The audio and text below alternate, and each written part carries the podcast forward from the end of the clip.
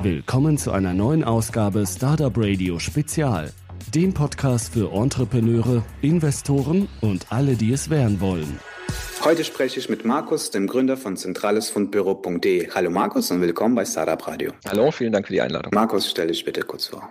Mein Name ist Markus Scharschmidt, ich bin knapp über 30, habe in Gießen Informatik studiert und schon während dem Studium zwei Startups gegründet. Einmal Miniscript, eine Online-Druckerei, die als erste bereits ab einer Auflage gedruckt hat, webcamcover.de, eine Webcam Abdeckung, die nachträglich angebracht werden kann, um gegen Spionage vorzugehen. Nach dem Studium bin ich direkt als IT-Consultant in eine größere Firma im Rhein-Main-Gebiet eingestiegen und seitdem auch im Bereich IT-Service Management und Automatisierung unterwegs. Anfang des Jahres dann das zentrale Fundbüro gegründet. Markus, im Vorabgespräch hast du ja auch kurz erwähnt, dass du auch während des Studiums in der Luftfahrt gearbeitet hast. Vielleicht dazu zwei, drei Wörter. Ja, gerne. Ich habe für eine Airline gearbeitet als Loadmaster und Airline Representative. Bin dort während dem Studium äh, für eine amerikanische Airline mitgeflogen und habe ja, Ladepläne vor Ort direkt gemacht, in zum Teil auch Krisengebieten. Wo warst du so? Spannend war wahrscheinlich Irak, persönlich für mich, aber sehr viel Kuwait, aber auch Kirgistan. Ist es ein Job, den man eigentlich nur als Student macht oder gibt es da wirklich dann nach dem Studium oder nach der Ausbildung dann tatsächlich einen Beruf? den man dann so ausübt. Ist keine Vollzeitbeschäftigung, es sind zwei, drei Flüge im Monat gewesen.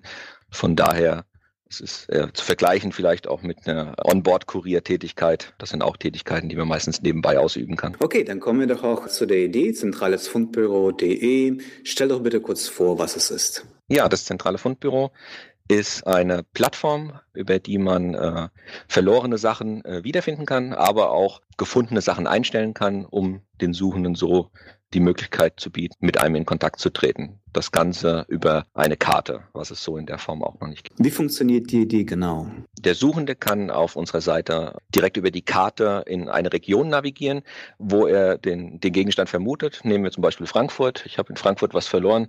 Dann gibt es mindestens drei bis vier Stellen, die ich anrufen müsste, wenn nicht sogar mehr. Ähm, also wir reden hier von Polizei, Fundbüro, öffentliche Verkehrsmittel, vielleicht das Taxiunternehmen, vielleicht wurde es aber auch im Restaurant vor dem ich es verloren habe, direkt abgegeben. Über das zentrale Fundbüro hat man die Möglichkeit, wirklich über eine Karte flächendeckend zu suchen, über Filter oder die Ergebnisse einzugrenzen, so hoffentlich äh, seinen Gegenstand zu finden. Kannst du uns ein paar Statistiken nennen? Also grundsätzlich, was wird so häufig vielleicht verloren? Wie oft wird was verloren? Wie oft wird was gefunden? Und auch dann ein paar Statistiken bei deiner Seite. Also was ganz ganz klar heraussticht, sind äh, Fahrräder, Schlüssel, Handys. Das sind so die Ringe aber auch, das sind so die Top 5. Ansonsten haben wir schon um die 7.500 Besucher jeden Monat, insgesamt 180.000 Einträge, wovon allerdings äh, 1.500 lediglich direkt übermittelt wurden in unsere Seite. Wir haben ausgerechnet, dass die, die übermittelt wurden, im Durchschnitt einen Finderlohn von 80 Euro angeben. Also es sind schon nicht vom materiellen Wert her sehr wertvolle Gegenstände, sondern doch wirklich von einem emotionalen Wert für diejenigen, die es verloren haben.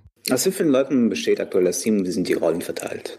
Das Team besteht aus Antonio Vega, unserem Public Relations Spezialisten, der gerade für Presseanfragen, für das Daily Business aber auch eingesetzt wird und mir als Gründer und auch als Entwickler in dem Projekt. Wie ist eure Vision? Ja, dass Google für Verlorenes und Gefundenes werden. Wie funktioniert eigentlich das zentrale Fundbüro aus der technischen Sicht? Aus technischer Sicht ist äh, das Ganze ein einfaches CMS-System, was als Kernfunktion eine Karte hat, auf der wir ganz normal über eine Datenbank die Einträge clustern und darstellen.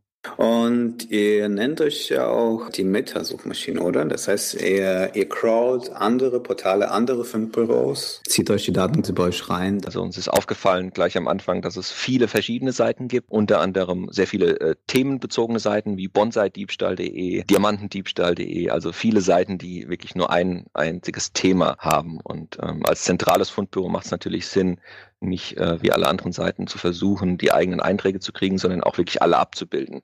Das heißt, die Einträge, die wir darstellen, hat man jetzt einen gefunden und klickt drauf, dann landet man auch direkt dort, wo die Quelle ist wir wollen uns nicht fremden Content aneignen, sondern wir wollen ihn wirklich nur darstellen. In diesem Zusammenhang interessiert mich die Frage nach dem Geschäftsmodell. Wie sieht denn euer Geschäftsmodell denn aus? Also wir haben zwei verschiedene Bereiche. Der eine ist der klassische B2B-Bereich über eine Fundbüro-Software, über die Sachen verwaltet werden können für Gemeinden, aber auch für Unternehmen, Kommunen Das, dem Ganzen folgt eine App, über die zum Beispiel eine Raststätte äh, Fundsachen verwalten kann.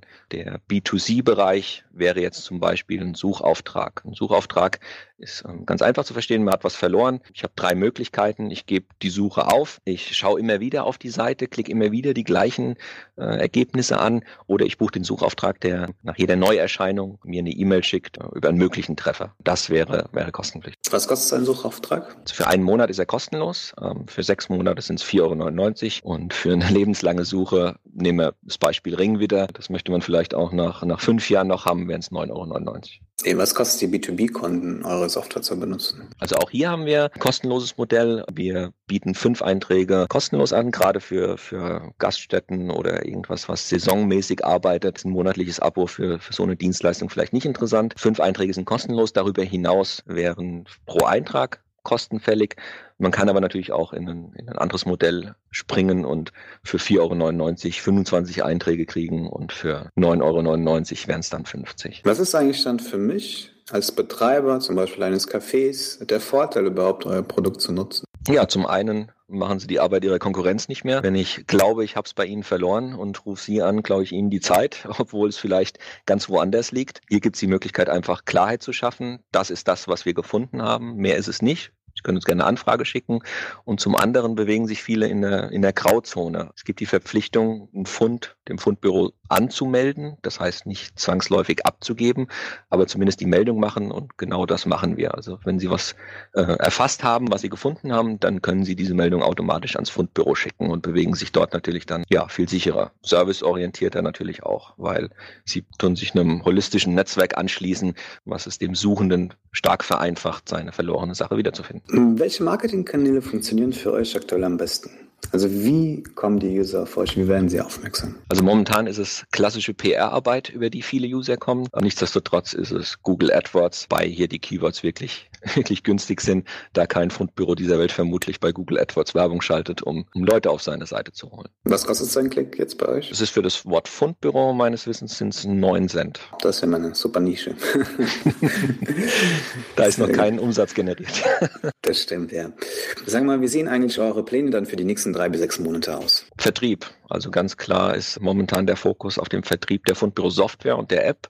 Was sich daraus natürlich ergibt, ist dass wir Besucher auf unsere Seite kriegen. Das heißt, wenn jemand unsere, unsere App nutzt und das auch auf der Internetseite, seiner eigenen Internetseite bekannt macht, dann äh, bekommen wir natürlich Besucher und diese Besucher kaufen vielleicht oder buchen vielleicht den, den Suchauftrag dann auch. Also für die nächsten sechs Monate haben wir den Fokus ganz klar auf den Vertrieb der B2B-App und Fundbüro-Software gelegt. Habt ihr schon aktuell Kunden im B2B-Bereich? Wir sind mit einigen im Gespräch im Rhein-Main-Gebiet hier, ein kleinerer Flughafen, der noch dazugehört und äh, auch einige Restaurants in, in Frankfurt. Sucht ihr aktuell nach Kapital? Also aktuell sind wir in Verhandlungen mit Business Angels und Venture Capital Firmen, sind aber noch auf der Suche, ja. Alles klar, dann kommen wir doch zu der persönlichen Fragerunde. Wenn du ein Buch schreiben würdest, wie würde der Titel lauten? Jetlag Junkie. Welches Geheimnis würdest du gerne gelüftet wissen? Wer Mr. Dinkelmann im Rucksack gefunden hat. Eine Anzeige, die ich jetzt Zeit Start der Webseite, äh, Zentrales Fundbüro, auf der Startseite lasse ein Teddybär, der verloren gegangen ist und immerhin einen Finderlohn von 100 Euro bringt. Markus, stell dir vor, du hältst die Möglichkeit, für fünf Minuten in der Zeit zu reisen. Wo geht es hin und wie nutzt du die Zeit?